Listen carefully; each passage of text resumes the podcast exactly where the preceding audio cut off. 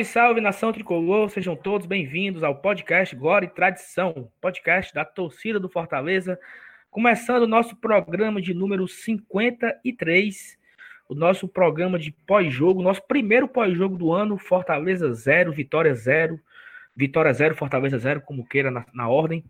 Um jogo bastante difícil de ver, de assistir, de acompanhar na tarde de sábado, diretamente do Barradão, mas nós vamos tentar falar aqui de uma forma geral, não só dessa partida, mas também de, de, de tudo que está acontecendo em volta do Fortaleza nessa estreia.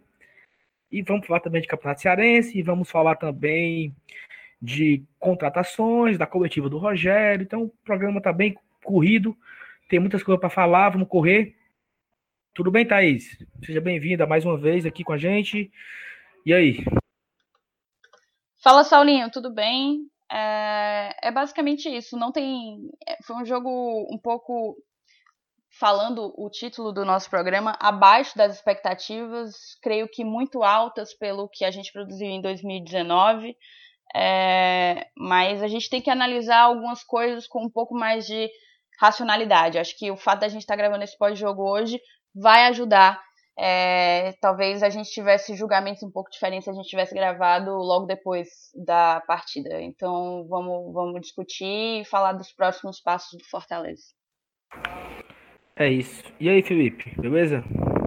Fala, Saulo. Primeiramente, boa noite. É ótimo estar novamente aqui com vocês.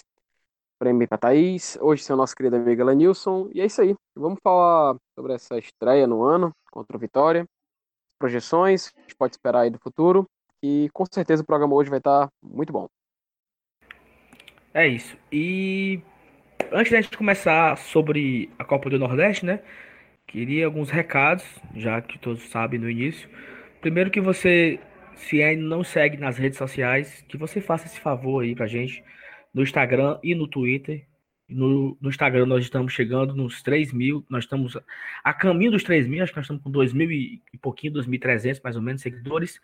No Twitter estamos também já chegando nos 3 mil, então se você não, não segue ainda nessas duas, nessas duas redes sociais, só ir lá, arroba Glória Tradição, tudo junto, e dar essa moral pra gente. A gente acompanha o Fortaleza também por lá, a gente posta notícias do dia, é, situações que ocorreram e tal, e também os nossos programas com todos os nossos links, não é bem bacana. E também nós estamos por lá, né? Nas nossas redes sociais pessoais, né? Você me acha lá com arroba Saulo Alves, dois S no final, é, arroba Thaís Lemos, eu acho que é isso, né, Thaís? Na real é Thaís LMS, sem H. É, Thaís LMS sem H. E também FT Underline Miranda, é isso, Felipe? É isso sim. É. Underline Miranda 10. Pronto, então e também tem o Elenilson Dantas, também, tudo junto, tá no Twitter, pra gente trocar ideias e, e falar sobre o Fortaleza. Outro ponto, ah, se você escuta a gente no Spotify, Deezer, Apple, Google Podcast e qualquer outra plataforma, você pode seguir a gente lá na plataforma que você escuta. Isso ajuda a gente, por quê? Porque a plataforma, ela entende que você gosta. Então, ela fica mandando a você a notificação, ela fica... E ela também nos dá esse número, né? Então, isso é bom que a gente vai crescendo de acordo com a plataforma e vai expandindo mais o Glória Tradição nas plataformas que você escuta. Então, custa nada lá, você está ouvindo agora o episódio, você vai e procura aí, deve ter a opção de seguir o Glória Tradição e você, por favor, faça isso também. É, Para quem não sabe ainda, nós estamos no Padrim, é, o Padrim é um, uma espécie de financiamento coletivo. Então, assim, nós aqui fazemos o podcast de forma voluntária, nós não, não recebemos nada aqui, né? Eu não pago salário para Thaís, nem para o Felipe, nem para o. Ah, ah, se eu pudesse largar tudo e viver disso, mas infelizmente não posso. Nós trabalhamos, temos nossa, nossa vida. E o Padrim, ele vem, veio para isso, ele veio para nos ajudar a evoluir o podcast, a comprar um microfone novo, a comprar uma caixa de som, um gravador, um, um, sei lá, um brinde, uma camisa para sortear para torcida. Então, ele veio para isso. Então, se você nos escuta, gosta da gente e fica feliz com o nosso conteúdo, você pode nos ajudar pelo padrinho. Thaís, você que deu, dê mais detalhes, por favor. É exatamente isso, Saulinho. A gente entrou no padrinho há algumas semanas. A gente tem quatro planos para todos os bolsos, de 5 até 47 reais. E reforçando o que você falou, é uma forma de tornar o Glória e Tradição mais profissional, buscando uma perfeição técnica, com conteúdo de altíssima qualidade que a gente já traz desde o ano passado. E a gente tem, tem que agradecer a essa galera que compra a ideia do Glória e Tradição conosco, que nos apadrinha, porque isso com certeza vai levar o Glória mais longe, né? A alçar voos mais altos. É, e a gente tem essas ambições, grandes ambições, tal qual o nosso clube, né? Exatamente. Então, assim, e queria também dar um agradecimento, porque nós temos a categoria que é o padrinho conselheiro, né? Que é aquele que paga um pouco a mais e um das, dos benefícios que ele tem é participar de um grupo, de um grupo de conselho com a gente. Nós discutimos pauta, é, conversamos com ele sobre novas ideias e tal. Nesse momento nós temos oito padrinhos e eles são Evangelista Torquato, André Luiz Oliveira, Danilo Bastos, Luciana Bonfim, Lucas Meireles, Jonab Fernandes e Alisson de Castro. Eu estive ontem com o Jonab é, lá na Cinco Elementos, assistindo o jogo lá do, contra o Vitória. Um cara, gente boa demais, que a gente vai também se encontrar lá na, na Argentina para assistir o jogo. E, então é isso, você pode se tornar padrinho, é, nos ajudar a evoluir e melhorar nossa estrutura e tudo mais. E o que mais, Thaís? Mais alguma coisa para ser falado? Mais nenhuma. Eu acho que você falou aí da que encontrou o Jonab nas cinco elementos. Acho que caberia falar desse nosso primeiro encontro com os nossos padrinhos, que eu espero que possa fazer sim, sim, outro, sim. chamando a galera. Vai em algum momento chamar a galera que escuta a gente, não só os nossos padrinhos, para curtir uma resenha lá nas Cinco Elementos, tomando um chopp licenciado do Fortaleza e assistindo aos jogos, porque a Cinco Elementos está agora transmitindo os jogos que o Fortaleza for mandante, né? Então, é, acho você que estava lá, Saulo, eu não pude, deve ter uma, deve ter um depoimento mais completo que o meu.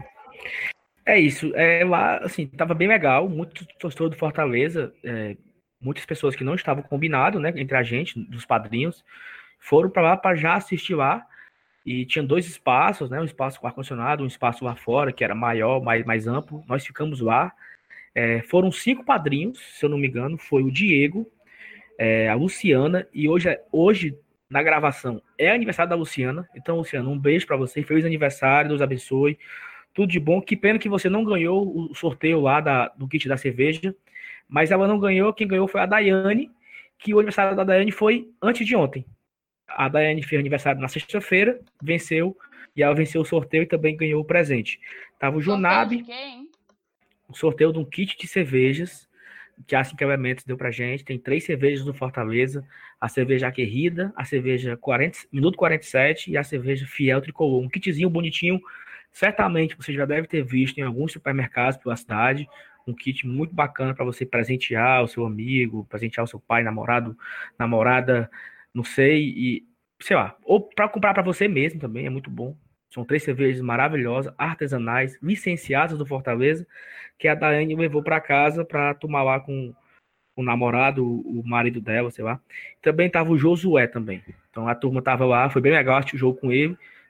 Que pena que a vitória não veio, mas certamente vai vai ocorrer outros encontros, né, daqui para frente. Como a Thaís falou, a Ciclamentos ela tem a ideia de transmitir todos os jogos fora de casa lá no, no espaço deles. É bem legal, super agradável, confortável, petisco super gostoso, a cerveja barata, show artesanal para quem curte, né? Mas também tem refrigerante para quem não gosta de cerveja, que é só para fazer a resenha com a turma. Mas fica aí o convite já para o nosso nossa próxima partida fora de casa, que vai ter agora o Campeonato Cearense, o Clássico. Eu não sei bem qual vai ser a nossa partida fora de casa no final de semana, mas a gente vai divulgar nas redes sociais quando estiver mais próximo. E fica já né, o convite para todo mundo que quer, quiser participar, tanto para ser o padrinho, quanto para participar lá do, do encontro. Para ir, não precisa ser padrinho, né, no, na próxima vez. Mas se você quiser ser padrinho e também quiser comparecer nas equipamentos, fica o convite. É isso, Thaís? Pronto, os recados estão dados? Todos dados, Saulinho. Então pronto, então vamos iniciar aqui a análise do jogo do Vitória, Fortaleza 0, Vitória 0 um jogo bem difícil, né, de, de ver. Acho que vou falar bem pouquinho agora, passar para vocês. Eu queria, para a gente poder ir, ir, pontuando algumas coisas. É, já foi uma surpresa a escalação, né? Assim, muita gente já foi de cara ali criticando a presença do Marlon na, no time titular. É, o time começou com Felipe Alves, Gabriel Dias, Quinteiro, Paulão, Bruno Melo, Juninho Felipe, até aí praticamente o mesmo time que encerrou o Cearense. E aí veio a surpresa, né? Entrou Marlon, teoricamente no lugar do Edinho, Romarinho, Wellington Paulista e Oswaldo lá na outra ponta, tirando o Marlon, basicamente o mesmo time que encerrou o Campeonato Brasileiro, aquele time que jogou muita bola de outubro para frente, podemos dizer assim, é, mas que isso não funcionou. É, eu não quero colocar a culpa toda no Marlon, Marlon de longe não foi o pior em campo, é, mas houve essa surpresa na escalação. Eu, eu não sei se eu entraria com outro time, talvez eu teria entrado já com o Ederson, né, colocado o Romarinho para ponta, já colocado o Ederson para ficar ali do lado do Wellington. Não sei. E vocês? O que é que vocês enxergam de diferente na, na, na escalação e, e, também já pode começar a falar do jogo também. Vai, Felipe, começa por ti, depois a Thaís fala. Pois bem, Saulo. Uh, cara, quando eu olhei a escalação, eu confesso que eu fiquei surpreso com o nome do Marlon. Eu esperava outro atleta na posição em que ele estava iniciando. Assim, é, na minha opinião, ele não foi o, a prioridade em ser o pior em campo, nem, é claro, não foi o melhor futebol do mundo, mas eu acho que acredito que teve jogadores que não que fazendo sua função não fizeram tão bem e por isso que isso a gente vai falar mais mais para frente. Mas é, no primeiro tempo eu senti o Fortaleza um pouco lento, sabe? Principalmente por causa da escolha dos jogadores e, e, e também porque o, o clube está voltando agora a temporada, então é natural. A gente vê, por exemplo, o Bahia também, também começando bastante lento, empatando seu jogo. É, o Ceará também empatando seu jogo. Uh, o Sport é, ganhando com dificuldade do CSA. Enfim, eu, eu achei assim, do início do jogo, acho que o Fortaleza lento. Erros na saída de bola, um futebol até um tanto quanto previsível, mas, como acabei de definir, bem justificável. No segundo tempo, eu achei que o Fortaleza melhorou, depois, principalmente da segunda metade. Ele continuou com erros na saída de bola, principalmente com o Felipe, daqui a pouco eu falo mais sobre ele, é, diminuíram esses erros, mas não cessaram. É, foi menos previsível, graças à entrada do Ederson, que me, me surpreendeu. Realmente, o cara ele ficou parado bastante tempo, já podia ter voltado a atuar ainda no final do ano passado, mas é, agora que voltou, eu, eu vejo o quão a gente poderia ter sido mais feliz também. Quem sabe as coisas seriam diferentes, não sei. Mas enfim, é, entrou bem. Ele foi um personagem importante no segundo tempo. Teve dois lances que, em que ele foi protagonista. Um em que, inclusive, ocasionou a lesão do goleiro do Vitória. E um segundo lance em que ele participou no jogado na finalização do, do Mariano.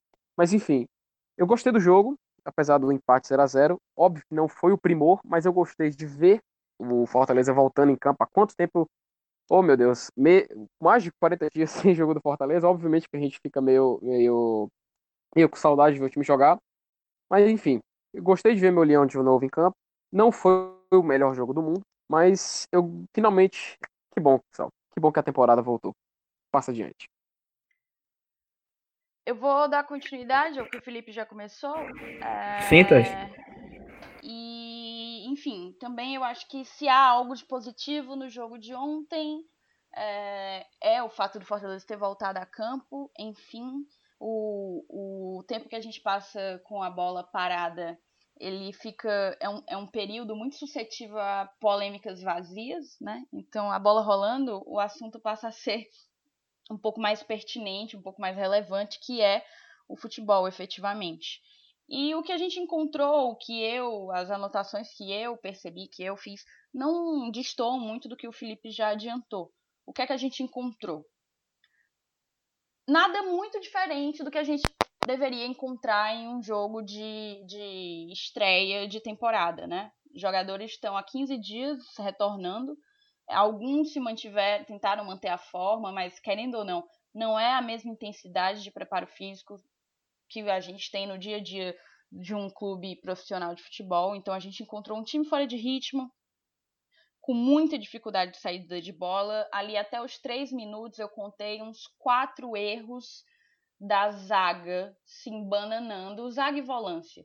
Uns quatro erros da zaga e dos volantes embananando na saída de bola e a gente perdendo é, a, a, a bola ali no meio, né? na, na faixa do meio do campo o que gerava, óbvio, um, uma oportunidade de ataque do, do Vitória. Para mim, estava muito claro que as dificuldades do Fortaleza elas surgiam baseada em dois pilares. O primeiro pilar, para mim, era a dupla de volantes muito abaixo da média. Felipe e Juninho, a dupla de volantes do Rogério, são a alma do time. Para o time funcionar, os dois volantes têm que estar jogando bem, jogando em alto nível. Para mim, nenhum dos dois estava. Com uma menção honrosa para o Felipe, que, que destoou mais ainda do que, do que o Juninho. É... Por quê? Por que a alma do time? A gente já sabe que o 4-2-4 é o, o esquema que o Rogério tem gostado de jogar com as características que o elenco do Fortaleza tem. Fazendo um 4-2-4, a gente acaba por não ocupar numericamente o meio-campo, eu digo apenas numericamente. Então, a transição ofensiva ela fica muito, muito sobrecarregada, assim, muito é... depende muito da dupla de volantes, né? E do que eles podem fazer com, com ela, com os passes, eles são bons passadores e podem distribuir bem, distribuir pelos lados, distribuir pelo meio, onde o Romarinho estava jogando. O Rogério entrou realmente com o Marlon. O Marlon sempre foi o, o a válvula de escape do Rogério. O, o Marlon sempre foi uma opção, de, uma das primeiras opções de substituição ainda no ano passado. Para mim, não me surpreendeu entrar com o Marlon. Eu não entraria, mas não me surpreendeu, até porque o Marlon jogava, faz, consegue fazer um, um, jogo de meio de campo e consegue atuar pela ponta, né? Como ele jogou ontem pela ponta direita. Eu, sendo bem sincera, não consigo compreender a enorme enxurrada de críticas que o Marlon recebeu. A gente já sabe, o Marlon tem as limitações técnicas dele, isso é um fato certo? Ninguém está questionando, mas o Marlon é um cara que dá absolutamente tudo de si, tudo que ele pode. Eu diria até que ele não consegue entregar mais do que aquilo. E para o Rogério estar tá escalando ele, é porque talvez aquilo, tudo que ele pode, aos olhos do Rogério, era pertinente, ou era interessante, ou era necessário para aquele jogo contra o Vitória. O Marlon recebeu 78% dos votos de destaque negativo na nossa enquete. Para mim, nem de longe ele foi o pior jogador da partida. E eu acho que é muito. Tem isso no futebol, tem isso na torcida. Isso não é uma peculiaridade da torcida do Fortaleza. Quando um jogador ele é pego. É... Não queria usar a palavra pego para Cristo, mas assim, ele dá certos motivos para uma implicância essa implicância vai se tornando uma bola de neve e às vezes até perde noção e parâmetro de racionalidade. Mas para mim, o Marlon nem de longe foi o pior jogador da partida de ontem. Destacando, Thais, que assim, ele de fato não foi bem, né? Mas que ele não foi o pior. Hum, não, é não foi o pior e tipo, praticamente todo o time não foi bem, com pouquíssimas Sim, exceções. Exatamente, exatamente. A gente vai falar assim, ah, o Marlon não foi bem e tal. Mas quem foi bem, né? Quem foi aquele Exato, grande destaque? o grande destaque, para mim, nem o Paulão eu poderia colocar como grande destaque. Para mim, se destacaram é, Felipe Alves e Romarinho. Ponto. O Ederson entrou muito bem, o Cariús entrou bem, mas considerando, se a gente for avaliar o tempo em que passaram em campo e tal, se eu pudesse dar dois destaques, Felipe Alves e Romarinho. É, eu também, assim, é, eu concordo com o que você falou. Eu acho que o Fortaleza ele sentiu um pouco a falta da dinâmica dos volantes, como você também explicou. É, Juninho e Felipe são peças importantíssimas nesse esquema do Rogério. É, o Marlon, teoricamente, substituiu o, o, o Edinho, assim, de, de, fisicamente, né? Sai Edinho, entra Marlon. Mas no posicionamento, claro que o Marro não é o Edinho. O Marro não tem a habilidade do Edinho, a característica do Edinho, a velocidade do Edinho, o, o, o passe do Edinho. O Marro não é o Edinho. É, só que eu acho que o Marro, é, apesar de, de fazer raiva, que eu concordo que ele faça em alguns momentos da partida, mas você vê que é um cara que se entrega muito, que corre muito, que, como você falou, eu acho que ele se dá o máximo. E eu também concordo que isso é pouco. Ah, ele deu ao máximo, só que esse máximo dele não é necessário para o Fortaleza. Eu concordo também com isso. Eu também acho que é pouco. O, o máximo do Marlon é pouco para aquilo que o Fortaleza precisa, não no jogo de no jogo contra o Vitória, mas o que ele precisa para o ano, na Série A, na Sul-Americana e tal. Mas também você tem que ver que talvez naquela, naquele momento o Rogério não tinha opções para colocar. Será que ele tivesse colocado o Ederson, já entrando com o Ederson? O Rogério falou isso na coletiva. Vasquez, o próprio Vasquez. Para mim, existe alguma razão, e isso só o Rogério poderia responder, para que o Rogério tenha optado pelo Marlon, preterindo o Ederson ou Vasquez. O Ederson, ele, ele falou na coletiva, né, que ele certamente seria substituído porque ele não aguentaria os dois tempos. Ok. O Vasquez é um cara que entrou ali do, de, lá, nos 30 do segundo tempo, 25 do segundo tempo, e teve aquela chance lá que ele perdeu o gol. É, teve um, uma arrancada que ele saiu driblando. E basicamente isso, entendeu? Não é um cara que volta para marcar, que é raçudo, que é brigador. Quando a bola chega nele, de fato, ele tem um, uma qualidade diferenciada, isso é fato. Só que eu acho que o Rogério, ele, ele, ele foca muito nisso, né? Na recomposição, na aparecer para o jogo, abrir o espaço. Então, assim, parece que o Vasquez ainda não, não entendeu, e eu acho, não sei, pode ser apenas impressão de primeira partida, né?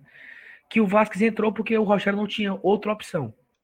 Se o Rogério tivesse ali, se o Rogério tivesse uma outra opção para entrar ali no para substituir o, o, o Oswaldo, na verdade substituir o Romarinho, né? O Romarinho cansou, o Vasco todo lugar do Romarinho. Se tivesse uma outra opção, no lugar do Vasquez, entraria. Sabe? Então, assim, isso aí. Saulo, eu acabei não falando do meu segundo pilar, né? Porque para mim, a, a, o desempenho do Fortaleza contra o Vitória, ele tá, ele tá baseado em, em, dois pilares. O primeiro eu falei, que era a dupla de volantes abaixo da média, desencontrada, e a segunda é a falta de opções de velocidade. Que não é nenhuma novidade pra gente. A gente sabe que a gente perdeu muitas, praticamente todas as peças que nós perdemos é, foram do ataque, né? Do nosso setor ofensivo, que foi o setor que mais se destacou no ano passado. Mas assim, se a gente for parar para pensar, saudade, saudade, eu sinto apenas do, do Edinho, entendeu? Porque se a gente for lembrar, é, a gente perdeu é, André Luiz, que já não vinha fazendo um, um, uma boa reta final de campeonato. Perdemos Matheus Alessandro, que tudo bem, não podia não prejudicar, mas também não agregava tanto. Perdemos o Chiesa. Isso foi, uma, foi comemorado pela torcida como uma contratação, a saída do Chiesa. O próprio Rogério lamentou publicamente, novamente, a, a saída do Chiesa é, na coletiva de imprensa. Fez questão de dizer que o Chiesa só saiu porque quis, né? Então, é, de fato, ninguém aqui está eu acho engraçado porque agora esse termo está sendo usado conosco, virou até meme na, na timeline tricolor de que a gente estava ganhando cortesia, né? Mas assim, ninguém aqui está passando pano. Todo mundo sabe que a gente tem, que falta ao Fortaleza opções de velocidade.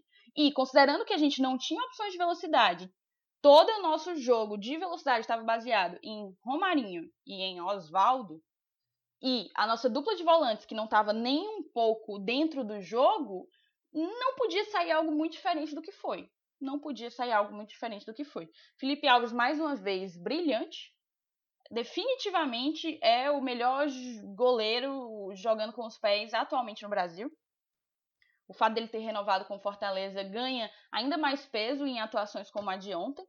É... E eu acho que assim, nas poucas chances que a gente tinha que se desenvolvia alguma jogada com velocidade, chegava sozinho, não tinha com quem contar ali, talvez a, aí pesava a falta de um, de um outro ponta, como o Edinho, para receber, para fazer aquele jogo de contra-ataque que era é, o jogo reativo que a gente costumava trazer. Mas Perfeito. eu tenho algumas observações também sobre, e eu acho que pouco a gente tem pouco a dizer sobre o jogo e mais a dizer sobre os impactos do jogo, a, os impactos da coletiva do Sene, e aí eu deixo para vocês começarem o assunto.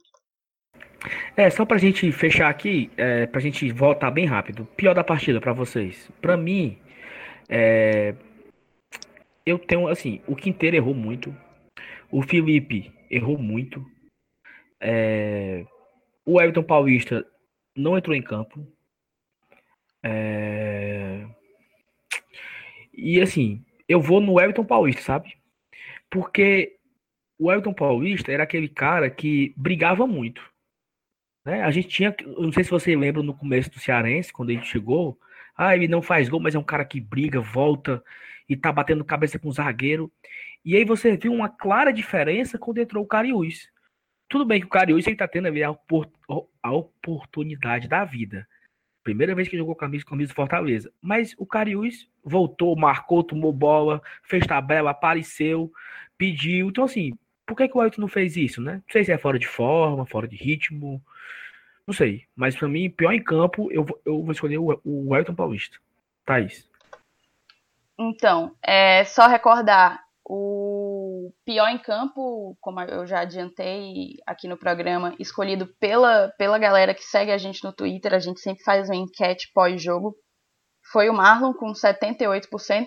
Em segundo lugar ficou o Felipe, que é o meu voto. Para mim, é, o Felipe não, não não estreou realmente, não estava dentro do jogo, não estava talvez concentrado, um pouco displicente, um pouco abaixo. A gente tem que bater na tecla da questão física, não dá pra gente cobrar que esses caras estejam jogando como eles terminaram o Campeonato Brasileiro, porque eles estão há pouco tempo de pré-temporada, então eles estão abaixo fisicamente, isso é um fato, e não é só o Fortaleza, isso não é um, um, um privilégio, entre aspas, nosso. Mas para mim, talvez se o, se o Felipe estivesse um pouco melhor na partida de ontem, a gente pudesse ter tido mais oportunidades, é, mais chances reais de, de sair com a vitória. Então, para mim, o pior da partida, Felipe. Bom, pegando o gancho da Thaís, uh, na minha opinião, o melhor em campo, acho que vocês já falaram, foi o Felipe Alves. Não tem como. Na minha opinião, o melhor um dos melhores goleiros em atuação no país. É, eu falei isso, inclusive, no Twitter, eu vi muita gente concordando. Inclusive, eu acho que quem discorda, pô, você tem, acho que a pessoa tem direito a ter sua opinião, óbvio, mas eu, sinceramente, acredito que a pessoa vai estar errada. Porque, na minha opinião, o Felipe Alves, cara, ontem ele fez uma sequência de defesas que foi espetacular. Eu, eu enquanto assistia, na hora tive que exaltar ele, porque realmente, de todas as manutenções, ele foi a mais importante principalmente para o nosso modelo de jogo.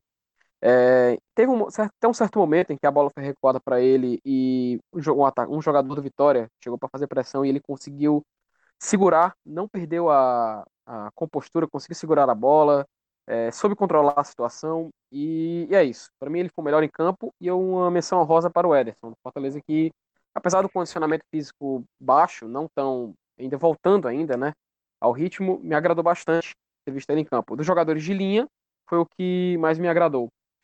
Do pior em campo, eu não tenho, não tenho como fugir do que a Thaís falou. Eu concordo que é o Felipe.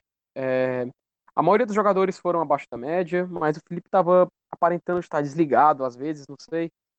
Teve um certo momento do, do jogo em que eu, até, inclusive, até, acho que até anotei isso aqui para poder comentar com vocês, que num replay de um lance, o Felipe recuou a bola e ele nem olhava, nem levantou a cabeça. Ele simplesmente tocou a bola para trás e seguiu o lance. Na hora, inclusive, eu dei um grito na hora que eu estava assistindo isso e para mim não tem como fugir. O Marlon estava ruim, estava, mas na minha opinião ele não foi o pior em campo. O pior em campo foi o Felipe. E como o Saulo também falou, o Wellington Paulista exercendo sua função foi totalmente fora de linha. Uh, não tem o que comentar. Para mim, é, o melhor da partida foi o Felipe Alves e o pior foi o Felipe. Passa adiante. Então ficou Felipe e Felipe, né? Eu, assim, eu pesei Felipe e o Edson Paulista. Felipe não me surpreende, até porque ele teve um período aí de férias bem exagerado, então é natural que ele começasse mal, né? Só uma máquina aguentaria beber o que aquele miserável bebeu por 30 dias e voltasse voando. Normal. é, então, enfim, pior o Felipe, melhor Felipe. Eu é... acabei não votando o Felipe Alves como melhor da partida, mas ele seria é, o meu voto e foi seria... da galera do Twitter também com 87%. E o, o Felipe, o Felipe, o nosso Felipe, que é muito Felipe, né? É Felipe Volante, Felipe Goleiro, Felipe Podcaster. o Felipe, o Felipe daqui é, resumiu bem por que, que nós votaríamos no Felipe Goleiro. Não precisa falar nada mais, né? Porque foi um monstro em, em campo o Felipe Alves na partida contra o Vitória. Para a gente seguir o, o assunto, né? É, tem algumas coisas pra, que pode falar a respeito do. Thaís, tu prefere a gente falar das polêmicas ou seguir com as classificações da rodada e por último Não, falar. é, eu acho que é, é o- eu, eu acho importante a gente falar da repercussão, que eu acho que sobressaiu a própria partida, entendeu? Porque, de fato, não tem muito o que dizer sobre o jogo. Saiu um jogo de 0 a 0 dois clubes com um nível técnico muito, muito, muito abaixo de, do que deveria. Mas, pra mim, houve uma repercussão muito grande, pelo menos nas redes sociais do Fortaleza e do que eu acompanho e tal, tanto por conta do jogo como por conta do, da coletiva do Rogério Ceni. Criou-se um, uma atmosfera apocalíptica, como se é, o Fortaleza praticamente não tivesse mais jeito e estivesse fadado a uma temporada fracassada, porque fez uma estreia de temporada ruim, bem ruim. É, eu acho que, tipo assim, não tem espaço nenhum para crise, o jogo foi péssimo, isso ninguém contesta, mas não acho oportuno fazer disso uma, uma crise, instalar uma crise no âmbito do clube, no âmbito da torcida. É, eu penso que as nossas últimas três temporadas nos acostumaram a sermos muito vencedores. É, nos últimos dois anos, o Rogério nos acostumou a botar o sarrafo lá no alto, né? Isso o próprio Marcelo Paes usa esse termo em algumas entrevistas de um sarrafo alto. Só que assim, o sarrafo é alto, mas a gente tem que ter o pé no chão. A gente é um clube que há menos de três anos estava há oito anos na Série C. A gente está se reconstruindo. Não se engane, não se engane, cara. Eu acho, eu não consigo entender o que se passa na cabeça de um torcedor que pensa que se o clube tivesse grana, não teria trazido o, os jogadores que o Rogério pediu porque não quer. A impressão que dá no discurso de algumas pessoas é que o clube não traz porque não quer. E, evidentemente, eu não acredito nisso, porque aí seria uma autossabotagem da diretoria executiva do clube. Né? Porque, porque na, na, hora que o Rogério fala que pediu oito nomes, é, ele falou, né? Sete a oito nomes, e nenhum desses vieram. Eu acredito, eu tenho quase, eu tenho certeza que o, a diretoria, o departamento de futebol, ligou para esses oito infelizes que não quiseram vir. Óbvio, a própria imprensa especulou, né? Claro, ligou para, ligou para o empresário, falou com o atleta, não sei o que, não sei o que. Só que, ó, eu tenho aqui uma informação extraoficial, certo? O Fortaleza ofereceu 2 milhões de luva, 250 mil de salário pro Rossi. Ele não quis. O Ceará, nosso rival, ofereceu 300 pau por mês pro Rossi. O Rossi merece isso tudo. Pera aí, menino. O que é que o Rossi fez ano passado no Vasco? Do, dois gols, três gols que ele fez, sei lá. Mas ele não foi o melhor do campeonato. Para merecer um salário de 300 mil reais. O Fortaleza ofereceu 250 mil reais para o Rossi. E eu não quis. Não quis. Não quis nem ouvir a do Ceará, que foi maior. Foi pro Bahia. Sei, sabe lá quanto que ele tá ganhando no Bahia. Então, assim, tem coisas que não. Fazer o quê? Vamos lá. Edinho não é nosso. A gente depende da boa vontade do Atlético de emprestar. É, inclusive, está cada vez mais longe, porque foi relacionado, foi titular hoje, jogou bem, foi destaque nas redes sociais do, do Galo. Ok. Marcinho. Esse aí é carta, carta fora do baralho, Edinho. Total, pode esquecer. Total, total. Marcinho, proble problema burocrático na, lá com o clube dele na China. Vamos lá, David. Há especulação de que ele está próximo do Bahia. Ele tem o mesmo empresário do Ederson, que é um, um, um jogador pretendido pelo Bahia, e aparentemente o empresário quer colocar os dois na negociação. O Wellington Silva, o Wellington Silva foi sondado, mas não cabe ao Fortaleza não conseguiu é, financeiramente agradar ao jogador. Então eu acho que, tipo assim, a gente precisa de um choque de realidade, porque eu acho que as últimas temporadas vencedoras que a gente teve fizeram com que parcela da torcida acreditasse que a gente é um clube rico. E a gente não é um clube rico. A gente foi noticiar que o David estava cada vez mais distante do Fortaleza e um, um, uma pessoa no Twitter falou que a gente estava passando pano porque a gente falou segue o jogo. O que é que, o que, é que, o que, é que há para se dizer, cara? O que é que há? O clube oferece o que pode. vamos tocar fogo no PC, então. Vamos marcar aqui um aceita. protesto. Acontece, cara. Agora, uma coisa é certa. Eu prefiro isso do que estar tá daqui a cinco anos como Cruzeiro. Tá entendendo? Eu prefiro que a gente esteja pé no chão, atento à realidade do Fortaleza, à realidade financeira do Fortaleza. Não se engane, 109 milhões de orçamento vai faturar 109 milhões, vai vai gastar 110. Fortaleza tem terminado ano após ano com déficit, gastando mais do que recebe. Não é porque a gente está com um orçamento de 109 milhões que a gente vai é, que a gente tem dinheiro no bolso para ficar contratando e passando do limite. Eu não acho que o, o Rossi merece 250 mil reais e 2 milhões de luva. 250 mil reais eu fico até calada, porque, enfim, talvez uma contratação de um velocista nos moldes do que o Rogério queria e tal, mas 2 milhões de luva, entendeu? É, eu acho que a gente foi no nosso limite e o jogador, em todo direito dele, não, não achou suficiente. E, então... e, e só para reforçar um ponto que tu falou, dos 109 milhões, quem não ouviu o nosso programa sobre o orçamento do Fortaleza, eu falei isso lá. Não é que o Fortaleza vai, que ele projetou um orçamento de 109 milhões, que ele tem esses 109 milhões hoje no bolso dele. Fortaleza certamente virou o ano sem ter nada. Pagou tudo, pá, pá, paguei tudo, fechei a, fechei a conta, começa um novo ano. Ou seja, ele não tem fluxo de caixa. Então, como é que ele paga uma multa para um atleta? Como é que ele paga uma luva? Eu, eu não sei nem como é que ele iria arrumar dinheiro para pagar essa luva para o Rossi, se tivesse dado certo. Mas ele consegue antecipar uma, uma, uma fatura, consegue pegar um empréstimo aqui e ali e dar certo. Só que tem muito disso hoje. O Fortaleza hoje recebeu 600 mil reais do Campeonato Cearense, 1, 1 milhão e, e, e 500, se eu não estou enganado, da Copa do Nordeste para jogar a primeira fase e só.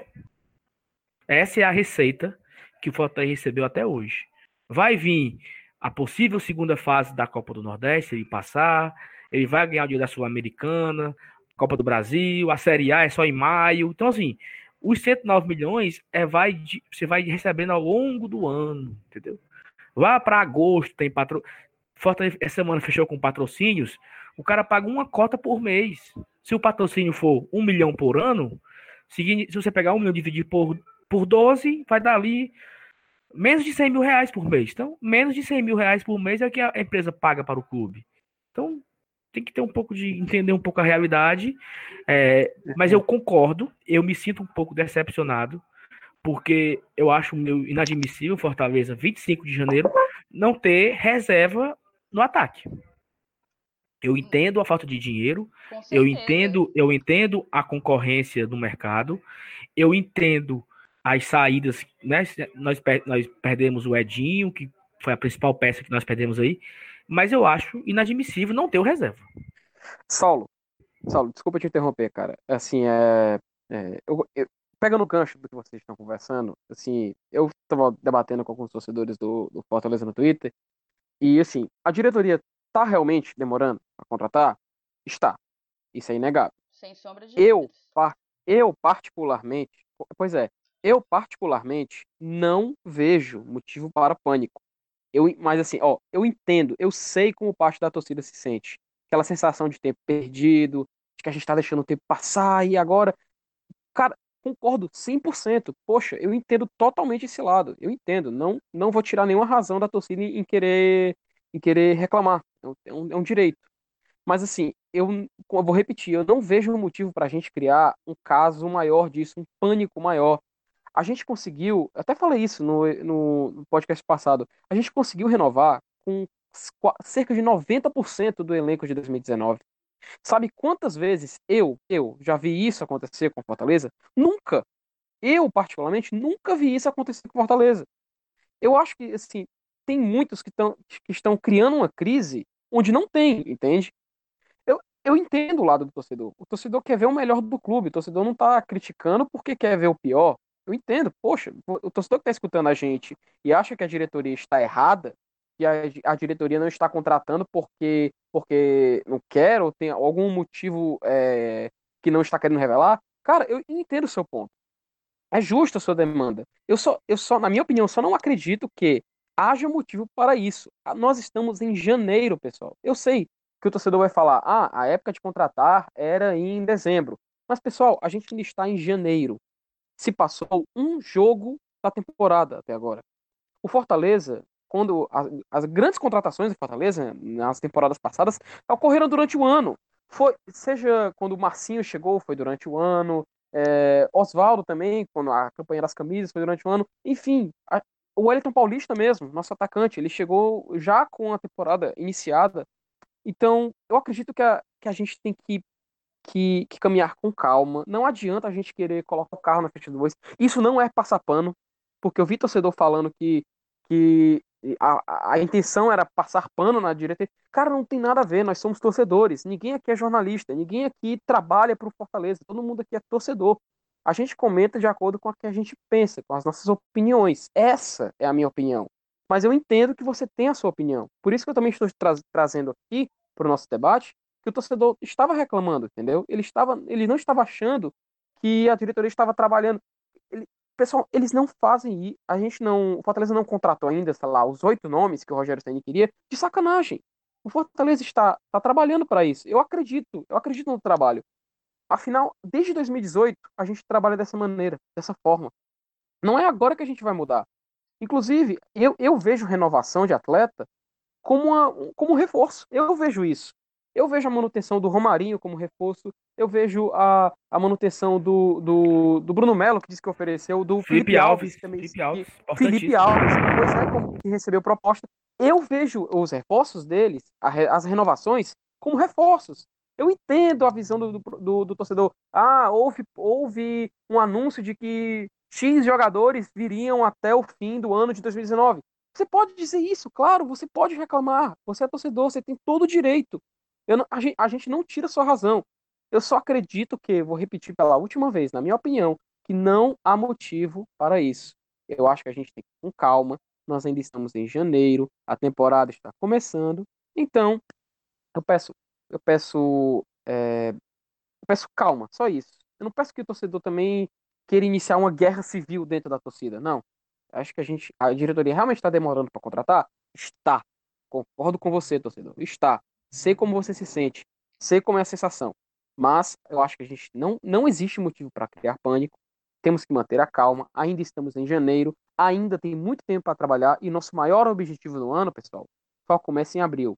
Copa Sul-Americana é como uma espécie de bônus. A gente vai lá jogar, nós vamos nos divertir e se for eliminado, palmas. Se classificar, palmas. Afinal, a Copa Sul-Americana é um bônus. Nosso, na minha visão, deixando bem claro o campe... nosso maior objetivo é o Campeonato Brasileiro, que começa em abril. Inclusive, a Copa Sul-Americana, se a gente passar de fase, a segunda fase só é em maio, pessoal.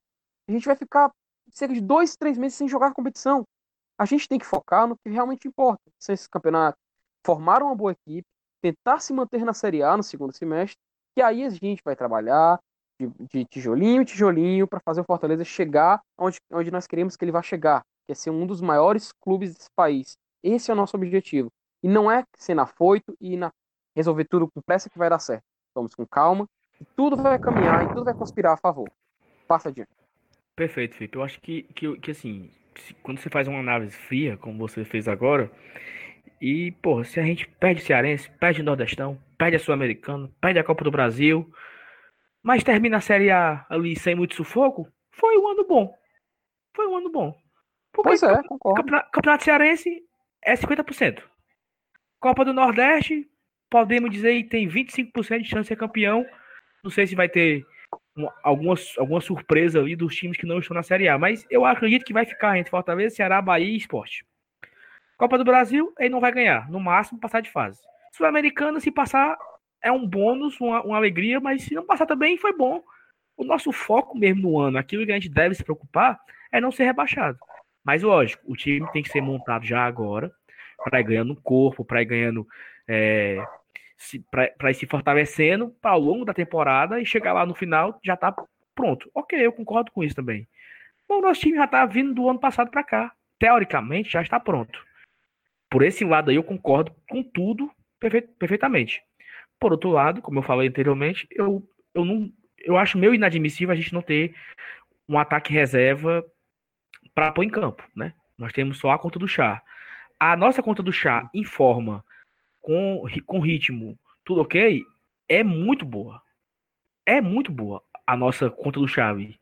Só que jogador se quebra, tem lesão, suspensão e etc. Então, precisamos trazer pelo menos três atacantes, né, rápidos, atacantes de velocidade, que jogam pelos lados. É, se falam aí, né, é, Massinho, David e Edinho, seria perfeito. Seria perfeito se viesse esses três. Mas o Edinho jogou titular hoje, o Massinho ninguém sabe, o David parece que vai pro Bahia. Então, o Rogério falou na coletiva ontem, voltamos à estaca zero. Eu não sei se ele quis dizer voltando à estaca zero, se esses três já não deu certo, né? Ou se ele tá falando de outra coisa. O Rogério Senna também, às vezes, é, é difícil, né? O Rogério não, não, não sei lá. Verdade. O Rogério também às vezes não ajuda, né? Tá ali no meio do furacão, o Rogério vem e taca gasolina em cima. Saulo, eu não sei mas se... assim, até para falar um pouco da, da entrevista do Rogério, é, e só para arrematar o que você e o Felipe falaram muito bem, inclusive, o... e para que não fique dúvida nenhuma, eu estou insatisfeita, certo? Com, sim, com sim, a ausência sim, sim, de reforço. Acho que todos nós. Eu acho que 90, sei lá, eu poderia dizer 100% da torcida do Fortaleza está carente de reforços, insatisfeita com a demora para a vinda desses velocistas, isso é um fato, certo? Você não não está mais insatisfeito do que eu, eu não estou mais insatisfeita do que você que está me ouvindo agora. É, a gente só tem que, paralelo a isso, ter pé no chão, não se deslumbrar com algumas coisas que a gente vem vivendo, para entender que as coisas não são tão fáceis, não são tão fáceis como a gente. não acontecem no tempo que a gente gostaria que acontecesse. Então, nesse sentido, a fala do Felipe foi brilhante. E quanto à coletiva do Rogério, que repercutiu demais, é, basicamente as críticas dele se centraram no ataque, porque ele disse que do meio para trás a gente estava muito bem, não é isso? E, e, falou desses sete ou oito nomes, que nesses sete ou oito nomes a gente já falou aqui, o Elton Silva, Rossi, Edinho, David, Marcinho, deve ter tido mais uns dois que a gente não tá, não tá sabendo. É, então, é aquela coisa. Eu soube, eu soube de, eu soube de Messi e teve um outro também. Não, não, acho que foi o acho que foi o menino do, do Real Madrid, o Vinícius Júnior. Ah, entendi, entendi. Não, acho que do Real Madrid poderia mandar o Rodrigo. Rodrigo é, melhor o Rodrigo. É. Pois é. Mas enfim, eu acho que quando eu. Eu só fui ouvir a, a entrevista do Rogério agora à noite, e ontem foi, meu Deus, Rogério já começou, já explanou tudo, já expôs a diretoria, fritou a, a diretoria. Eu escutei, eu, então eu tava esperando, assim, uma, uma coletiva apocalíptica, uma coletiva, assim, é, bizarra, um, quase um pedido de demissão, né?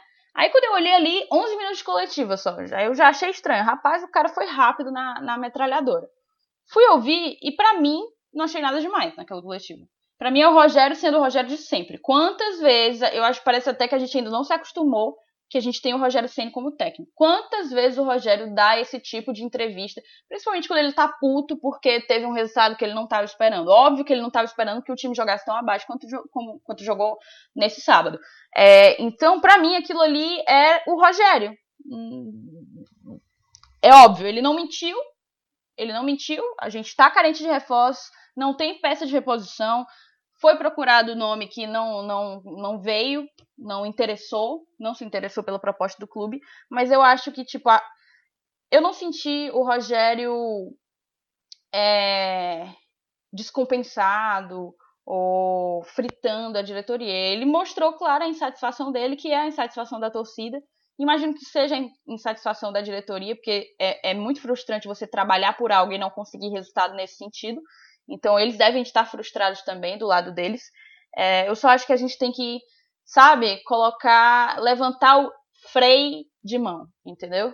Eu acho que a gente tem que ir com calma é, e ir com, com, com, Pelo amor de Deus. freio levantado e com freio levantado nessa questão.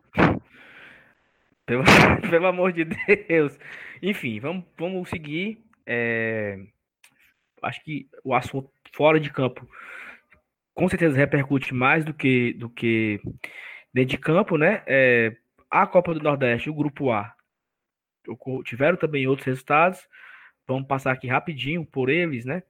Os resultados que nos interessam. É, o Imperatriz ganhou do CRB, o CRB é do nosso grupo. O Náutico empatou com o River, o River é do nosso grupo. O Santa Cruz empatou com o Bahia, o Bahia é do nosso grupo. O Vitória empatou com Fortaleza, Fortaleza empatou com Vitória. A América de Natal empatou com Botafogo. O Botafogo é do nosso grupo. É?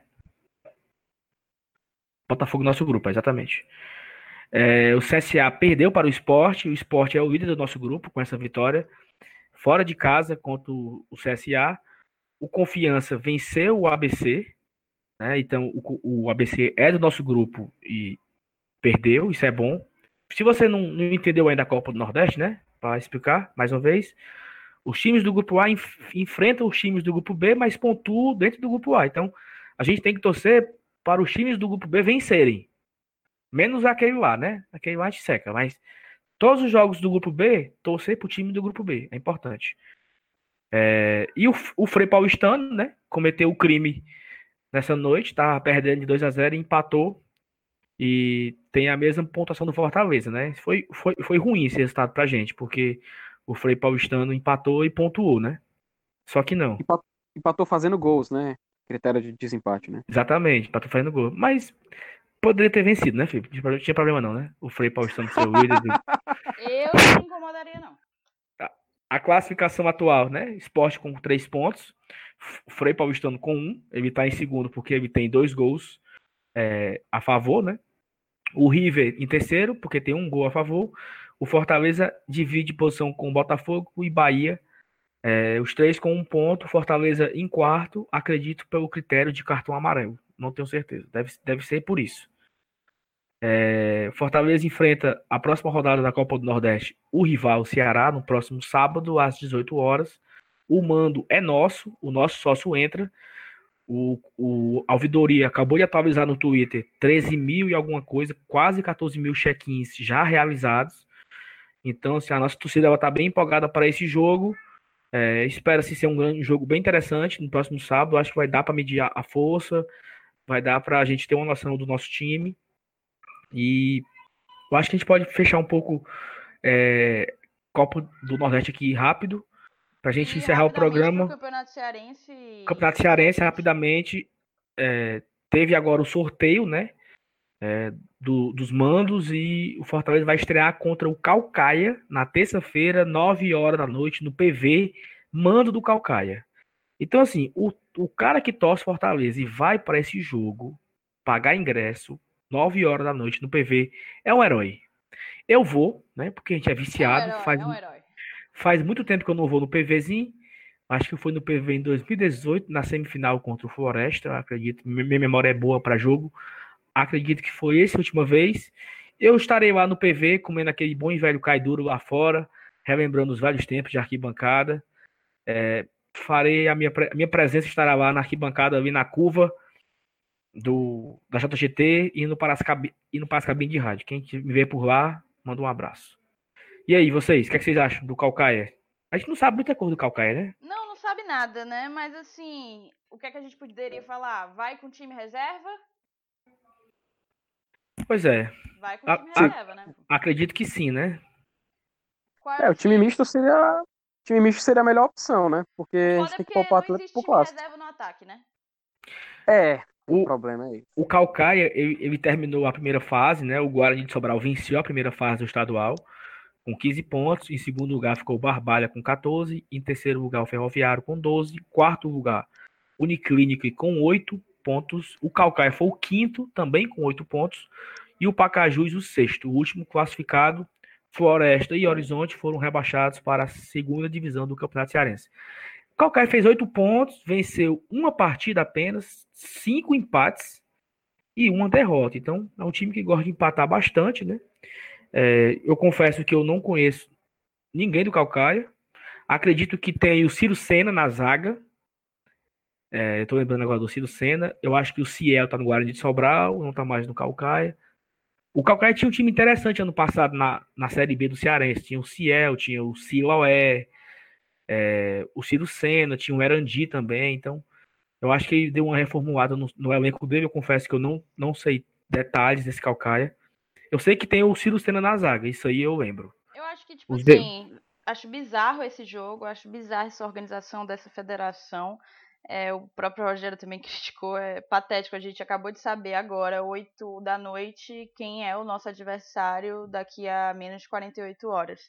Mas eu acho que talvez seja uma oportunidade de colocar os reservas para jogar, para ganhar minutagem, para ganhar ritmo.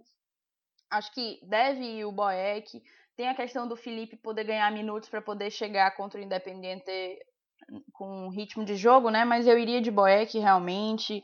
Tinga, Jackson. Iria com esse rapaz que tá aqui em período de teste, o João Paulo, João Paulo. Né, zagueiro. Carlinhos. Carlinhos. Botaria Michel e Nenê Bonilha. Michel e Bonilha. Acho que Perfeito. seria interessante ver os dois. Até aí, até aí eu acho que deve ser, tá? Eu acho. Deve é, ser eu não isso sei. aí. Esse é o que eu queria. Eu não, não aposto.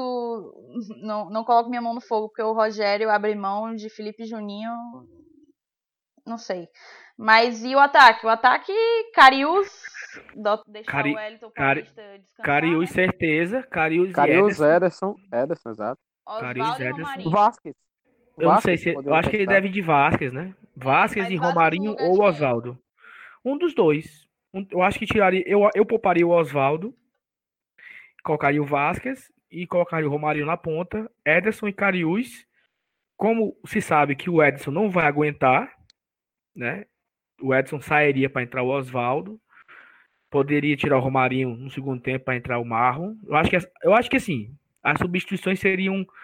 é, vou chutar aqui, né? Vai que o cara não sabe nem qual é a formação, já tá chutando as substituições, né? Mas, mas se, a, se a formação for essa, que eu acho que faz bem sentido e é bem coerente, as substituições seriam as saídas de Romarinho, né? Pelo, pelo, pelo cansaço, Ederson, que não aguenta, e talvez Mariano Vasquez, né? E aí poderia entrar o Oswaldo, que estaria no, se- no segundo tempo, Marlon, e talvez poderia testar um, um, um menino da base, não sei, ou o próprio Ayrton Paulista. Também tem o Douglas Coutinho, né? Ele poderia utilizar o Douglas Coutinho da categoria de base. Não sei, só vamos saber na terça-feira, horas antes. Mas eu estarei por lá. E quem tiver também por lá, vamos fazer junto lá no bom e velho Caicó, no pré-jogo. É bom demais, cara. Ir pro Caicó ali, comer uma carninha de sol. Caicó aqui que nem fala nada pra gente, estamos fazendo aqui um merchan de graça pra eles. Alô, Caicó, né? Então é isso. Vamos encerrar o programa.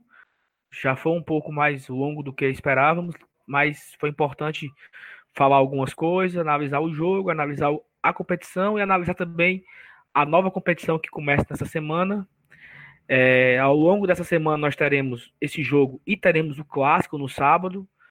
É, teremos mais um episódio ao longo da semana. Vamos fechar com a pauta para ver se a gente consegue co- fazer essa pauta essa semana ainda. Se não, fica para a próxima e certamente vai ter um pré-jogozinho falando sobre o clássico na semana e também um pós-jogo, né, de Fortaleza e Calcaia. É importante também a gente ter esse pós-jogo Fortaleza e Calcaia e o pré-jogo do clássico. E esse possível programa que a gente vai tentar fazer. No mais, alguma coisa, Thaís, Felipe? Queria falar, é, eu acho que além de torcedora do Fortaleza e amante do futebol, eu amo o esporte, apesar de basquete não ser o nosso foco. Eu queria dedicar o programa de hoje ao Kobe Bryant, que faleceu hoje, dia 26 de janeiro de 2020, né? Faleceu em uma queda de um helicóptero. E eu acho que lendas têm que ser admiradas e ovacionadas por quem quer que seja, torcedor de qualquer, de qualquer esporte. E o Kobe com certeza foi uma lenda. Fica aqui esse programa dedicado a ele e à família dele. Perfeito, Thaís. É, eu fui um cara que, de fato, não acompanhei muito é, NBA e quem os, os amigos que eu tenho, eu vim acompanhar os esportes americanos ao longo da Série C, porque quando acabava o campeonato a gente tinha que procurar uma coisa para fazer, né? E aí eu acompanhei NBA, acompanhei é, NFL, essa, essas partes finais de mata-mata, né? Que o nome lá que eles utilizam não é mata-mata, os, os playoffs. Mas eu sei quem é Kobe Bryant. Quando eu comecei a acompanhar de fato o basquete, eu, ele não jogava mais, já tinha, já tinha aposentado. Recentemente que eu eu acompanho e gosto muito do, do LeBron. Mas Kobe Bryant é um, um grande ícone do esporte, um cara que venceu é, é, a NBA algumas vezes, sempre foi, já foi algumas vezes também MVP, O cara foi MVP, venceu NBA, participou de- participou Oscar. o 20, cara era 20, doido, a- bicho. 20, 20 All-Stars, Gamer, ganhou Oscar, então assim, era uma grande lenda do esporte, é uma grande perda, com certeza, para o mundo hoje, não apenas para o futebol, não apenas para o basquete, mas apenas, mas para, não, e nem apenas para o esporte, para o mundo, era um grande, um grande pai, um grande ser humano, super elogiado e foi muito boa a sua recordação para citar a, a perda desse grande cara. Então é isso, obrigado a todos vocês, até a próxima, valeu, abraço. Tchau, tchau, galera. Saudações tricolores. Valeu, pessoal. Saudações, coluna.